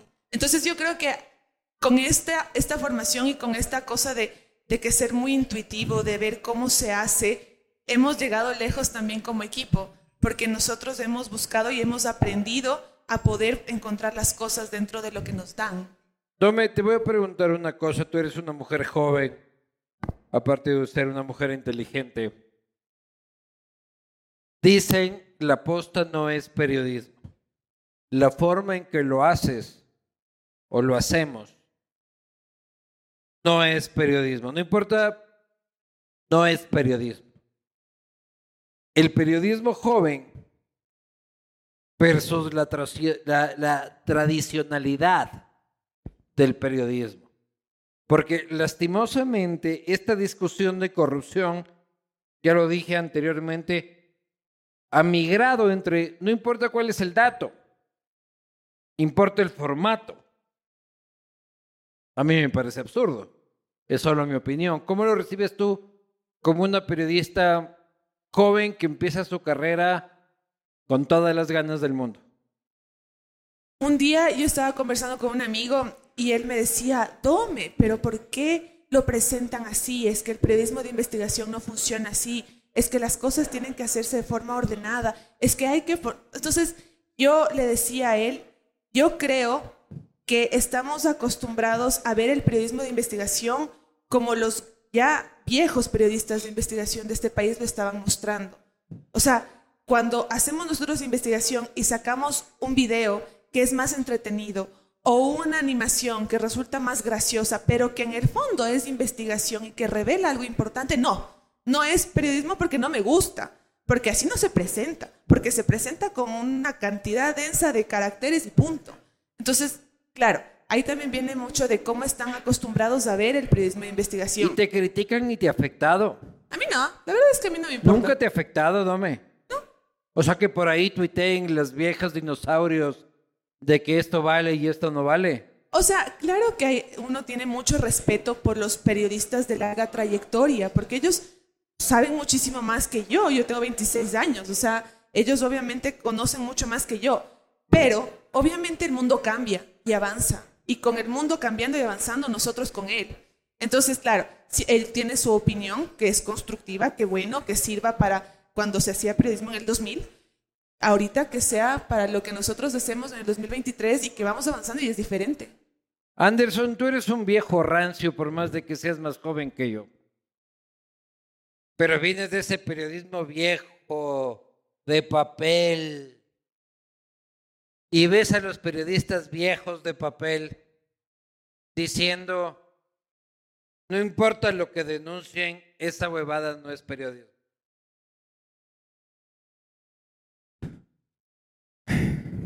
Mira, las últimas elecciones, las últimas elecciones son la jubilación de toda una generación de políticos. Hay toda una generación de políticos que ya no va a tener oportunidad porque, porque las cosas cambiaron, porque la forma de hacer política hoy es distinta y se tienen que jubilar. Yo creo que eso lo está aprendiendo el Partido Social Cristiano, por ejemplo. Que hay muchos que se tienen que jubilar. Y creo que no lo han entendido algunos periodistas. Creo que hubo periodistas que en su momento le hicieron un gran aporte al oficio, que trabajaron grandes temas, pero que, vamos, tienen algunos años eh, que no han sido los mejores. ¿Te animas a dar nombres? No, no, no, no quiero Un causar... nombrecito, no, No, te no. hueves. Ah, no voy a entrar en eso. No te hueves. Tombe, ¿cómo te sientes tú de estar metida en esta huevada? A mí me emociona muchísimo, somos un equipo muy jovencito. Yo creo que si es que hay algo que, que le debe pesar al gobierno, aparte de que nosotros estemos descubriendo todo lo que hacen, es que sea una tarea de 20 añeros los que lo hacen. Porque todos somos A ver, jóvenes. los de allá, los de allá que no escucharon esta, esta es la frase de la noche. Así que los vuelvo a callar. Que sean un grupo de veinteañeros los que lo hacen. O sea, que, que el gobierno sepa. Yo, yo corrijo, un grupo de veinteañeros y Javier Montenegro, que también ha hecho Sí. lo suyo. Yo voy a cumplir 40 este año, por lo tanto estoy fuera del equipo. Pero claro, yo creo que eso A también mí es- me es parece maravilloso. Claro, y yo creo que eso es la parte que más me gusta y la parte que las personas que formamos parte del equipo eh, eh, nos emociona mucho porque el periodismo, desde cuando yo ingresé a trabajar hace cuatro años en el mundo del periodismo y me gradué con el Jeff, era eh, uno para poder llegar a una investigación tienes que pasar un montón de vainas, tienes que pasar muchas cosas y después de varios años de, de hacer muchas cosas ya llegas a un tema importante. Pero en cambio aquí no, tienes un tema importante y aprendes y lo trabajas y resulta que ¡pam! te bajas del alcalde, ¡pam! te bajas el ministro y así van cayendo y so- seguimos siendo un equipo joven. ¿Cuál es la diferencia entre la posta y un medio de comunicación tradicional? Yo creo que obviamente nosotros estamos prestos y siempre nos vamos con el cambio. O sea, mientras ellos continúan escribiendo y sin pensar en lo que la gente quiere y, y escribiendo 5.000 caracteres y creyendo que el lead es lo más importante, yo no digo nada con respecto a eso. Yo respeto mucho a la gente que, que piensa así, está bien. Pero nosotros nos diferenciamos por ir un paso más allá, por pensar en la noticia y ser más creativos. Porque si es que hacemos una investigación, le damos una vuelta y le hacemos algo chévere, como el gran padrino.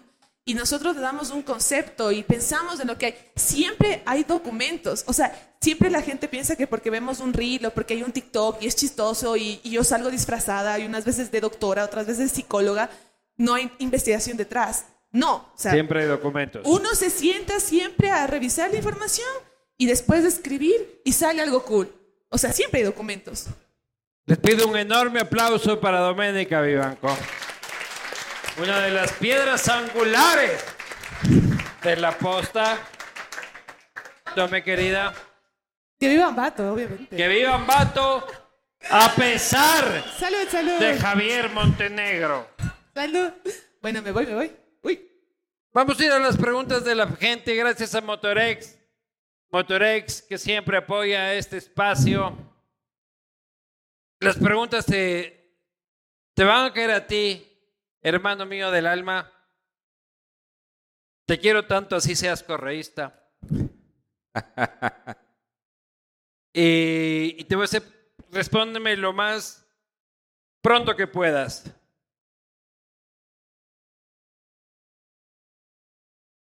Puta madre, ¿qué dice aquí? Como persona, no, como presenta las noticias e investigaciones sin caer en el amarillismo. ¿Cómo la primera pregunta, porque son dos. ¿Caes en el amarillismo? Lo único amarillo en la posta es el logo. Y, y lo que sí somos es muy buenos para captar la atención de la gente. Eso sí nos encanta, porque todo el mundo puede decir que no le gustó el Gran Parino, que le gustó, que le faltó esto, Pero pero, todos no hay alguien que no se haya enterado. Si Correa no es narco, Boscán, ¿qué es? Periodista. Si Correa no es narco, Bosca es narco. Claro, Boscán, eh, evidentemente. Claro. Si Correa no es narco, Boscán es narco. Claro. Pero lo que ustedes no saben que es Bos- Boscán es del Independiente del Valle. Sí. No tiene puta idea de fútbol, lógicamente. ¿Cómo se explica que no hay publicación de la corrupción correísta y en otros medios? Publicación de corrupción correísta y otros medios, sí. Eh, Sí va a ir Javier Montenegro a las fiestas de Ambato. Hemos, hemos decidido en la redacción que Javier tiene que ir a Ambato a darle la cara a la Lo ciudad. vamos a amarrar en un palo. Claro. ¿Cachas? Claro. En la mitad del parque Ceballos, creo que se llama, ¿no? Yucho. Mira, yo nunca he pasado las fiestas en Ambato, las fiestas del Flores y las Lindas Frutas, fiestas. pero ahora quiero ir. Lo vamos a amarrar Yucho. Y ahí vamos a dejar un par de ortigas al lado a ver que la gente quiera hacer lo que quiera. Este, ¿cuál es la motivación para hacer periodismo investigativo en Ecuador y no en Venezuela? Bueno, que vivo en Ecuador y trabajo en Ecuador. Y si viviera en Colombia y trabajara en Colombia, lo haría en Colombia o en donde Ya, pero la gente dice que eres un venezolano de verga, que estás aquí mandándonos a la verga a nosotros, cuando deberías estar puteando a Maduro en Caracas. ¿Por qué no estás allá? Porque soy ecuatoriano. Ah, sí. Nunca lo hubiese pensado. No, no pierdo el tiempo nunca respondiendo estas cosas, pero sí. pero soy conmigo- ecuatoriano, conmigo pierde estoy en tiempo. Ecuador. eh, amo El el, señor Ecuador. es ecuatoriano, hijo de ecuatoriana. Es el país donde están mis hijas y es el país en el que las quiero ver crecer. Y no quiero que sea un país de narcotraficantes y corruptos. ¿Y tu mamá es de dónde? Ecuatoriano. Es que si han visto la cantidad de trolls de mierda de venezolano, hijo de puta. Si quieres, si quieres, deben investigar y juzgar. No hacen su trabajo. Este ni siquiera sabe escribir. Perdón. Para ustedes, ¿qué perfil político podría ser contrapeso al correísmo en las próximas elecciones? Eh, contrapeso del correísmo, depende. Unos que me gustan, otros que no. Contrapeso del correísmo va a ser Leonidas Issa. Vivanco. Con- de Contrapeso del correísmo debería de ser el señor Otto Sonnenholzner si algún día se desahueva. Contrapeso del correísmo debería ser eh, la nueva generación de políticos que están naciendo sobre todo en Guayaquil, hombre. ¿Cómo vives en un país tan ligero como Ecuador, tan inseguro como Ecuador? Eh, como todos, con precauciones, eh, las mías un poco más extremas. Yo esto de venir así a lugares públicos con decenas de personas, no lo hago muy a menudo. Hoy no saben cómo lo tengo que convencer de que vengo hoy día. ¿Cómo va, cómo se va a caer el gobierno? ¿La posta es parte de esto? Eh, no sé si la posta es parte ¿Te estás de, la caída del gobierno porque el no? gobierno no se ha caído. Pero si el gobierno se cae, que puede ser muy pronto o nunca, se va a caer por los errores del gobierno. O sea, este es el primer gobierno que se va a dar un autogolpe de Estado. Porque los golpistas han sido los ministros del presidente, que a punta de ineptitudes y corrupciones lo están llevando a donde lo están llevando. ¿Crees que llegaremos a un sistema político sin corrupción? No, no sin corrupción, pero por lo menos sin impunidad. Ese tiene que ser el objetivo. Tiene que ser que, no que la gente deje de robar, sino que cuando agarramos al choro vaya preso. Si Lazo no acaba su periodo, ¿qué nos espera? ¿Correísmo y convertirnos en otra Venezuela? El discurso de la otra Venezuela tiene por lo menos 15 años y no ha sucedido ni va a suceder porque Ecuador es Ecuador. Y después del lacismo vendrá otro ismo que traerá ineficiencia, choreo, corrupción y todo lo que tienen los gobiernos. Y ahí estará la posta. Si ganaba el sí, ¿se, austro, se autoextraditaba? Daniel Enrique sí lo firma. A mí me encanta aquello de la extradición eh, porque, para comenzar, la propusimos nosotros en la posta. La primera vez que se habla de extradición en el debate público, se habla en la posta. Sí. Y me parecía una herramienta necesaria, me apena que haya perdido, porque además sí que se hubiera podido extraditar a Rubén Cherres, por ejemplo. Y a Danilo Carrera también en cualquier caso. Pero hubiese sido importante que gane la pregunta de la extradición. Porque siempre hemos defendido y nosotros mostramos en tu, y en tu investigación sobre las cárceles cómo los narcotraficantes viven en las cárceles Paraíso. con wifi y que ni sé qué y que ni... ¿Quién le Con mostró eso al país? con todo. Con todo. Pero bueno. ¿Quién es el mayor aportante de la posta? Firma Guillermo Lazo. ¿Quién es el mayor aportante de la posta? Eh, son- Aportante que no es, es cliente. Sí, eso debo decir. eh, son clientes, no son aportantes. Eh, no sé cuál es el principal cliente hoy por hoy. Eh, ha cambiado mucho la cosa y, y cambia constantemente. ¡Qatari! No, Pero, mentira. pero sí, o sea, tenemos alrededor de qué? 100 clientes en la posta. Hay cerca de 80 clientes. Ustedes ven marcas en la posta todo el tiempo. Son marcas inteligentes que saben que este espacio funciona. Y esos son los anunciantes. Así nos pasamos la puta vida, cabrón. O sea, asientos de renacer. O sea, ¿de dónde Oye, estos creen son que anunciantes. Claro. Están muy cómodos, loco. Hermosos asientos, sofás, Me han encantado. renaciente. De eso vivimos, pues, locos. ¿De qué más vamos a vivir? Para Anderson, si tú fueras Guillermo Lazo, ¿qué harías después de la información que salió? Yo le pediría a mi cuñado Danilo Carrera que venga al palacio a tener una larga conversación conmigo y me cuente cómo así pedía favores en mi gobierno para la mafia albanesa. Y acto seguido iría a fiscalía y diría, ¿se acuerdan de eso que dije sobre esto? Eh, Era olvídenlo. mentira. Lo voy a denunciar. ¿Vale la pena todo este riesgo en sus vidas personales? Vale la pena. Yo no quiero terminar muerto, no tengo alma de mártir, no, no me da ganas de terminar cortado en pedacitos, pero si hay posibilidades de empujar a Ecuador a ser un país mejor, eh, si eso está en nuestras manos, si tenemos la audiencia necesaria para que la gente se entere, lo vamos a hacer. ¿Quién financia la posta? ¿Quiénes están en su consejo editorial? Eh, lo del financiamiento ya lo hablamos, lo del consejo editorial, no tenemos una figura de consejo editorial, lo único parecido a un consejo editorial que tenemos es un chat de WhatsApp con Javier Montenegro. O tú y yo tomándonos una Sí. vela.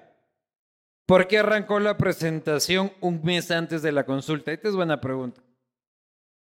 Porque nosotros empezamos a investigar en agosto y terminamos de atar las cosas hacia el 17, 18 de diciembre, yo me estaba yendo a la playa, recuerdo, y es una estupidez publicar una investigación en Navidad. Eh, y lo siguiente después de Navidad era fin de año. Y lo siguiente era Día de Reyes. Y Así estábamos dije- en el mundial, loco. Estábamos. en- Dije, mira, en cuanto se acabe Día de Reyes, ya está. Claro. Vamos a salir con esto. Llegamos con el roscón de Reyes. Me, me da igual si está la consulta en medio o no. Señor Boscan, ¿le parece a usted que ante la ineptitud de Fiscalía y la Asamblea sea el pueblo el que ponga fin a este gobierno? Atentamente, el MPD. No me gustan los cambios de gobierno por la vía popular. A veces eh, es necesario, a veces está justificado, pero creo que no estamos en un momento en el que un cambio en las instituciones de Estado deba provocarse por la violencia cuando lo que debemos hacer es forzar al gobierno a hacer los cambios. ¿Cuándo cae el lazo? Depende del lazo, ¿no? Yo como lo veo, eh, por este rumbo no tiene mucha vida. Si cambia de rumbo, la va a tener. ¿Cuál fue tu necesidad de difundir la foto de José María Samaniego en Twitter? Eh, la misma necesidad que difundir la foto de Danilo Carrera, de Hernán Luque, de Rubén Cherres, de José Icaza, de Nicolás Andrade, son personas que tienen Pues es un relación. muchacho que no se le ha probado nada. Más que hacer ver, su trabajo. pero ¿cuál es el problema? ¿Que sea un muchacho? Porque no hay una acusación, era. Al, al muchacho no le estás diciendo choro, ¿no? Le estoy diciendo que el señor agendó, y aquí voy a decir que reunión, la reunión de Marcelo Sevilla, un abogado que hoy ha sido mencionado en los audios. Y no con cualquiera, con el presidente de la República. Y no por pedido cualquiera, por pedido de específicamente la estructura de Danilo Carrera. Entonces, es- tiene que ser mencionado porque es de interés público, es, es un funcionario público. es un funcionario público eh, y trabaja directamente con el presidente e hizo algo a favor de, de una red que hoy investigamos. Si el muchacho es hijo de la señora Lucilena Coloma eh, y el muchacho tiene buena reputación o va al club de lo que sea que vayan estos muchachos, me importa poco. Pero si es de interés público en acción de un funcionario público, tenga 26 o 56 o 76 años, lo voy a publicar. Muy bien, señoras y señores. Espero que hayan disfrutado esta conversación. ¿La han disfrutado o no? Muy bien, de aquí vamos a organizar una manifestación. De aquí salimos a Palacio. Quiero agradecer profundamente al equipo periodístico de La Posta por, por, realizar con una valentía enorme y un esfuerzo inusitado y una entrega absoluta, sin nada más que el valor de la verdad, para que ustedes reciban de este modesto medio de comunicación esta información. Este castigo divino se ha organizado únicamente para que yo me porte como el hijo de puta que tiene que portarse del otro lado y puedan conocer cómo han sucedido las cosas dentro del equipo. Estoy muy orgulloso de este puto caballero.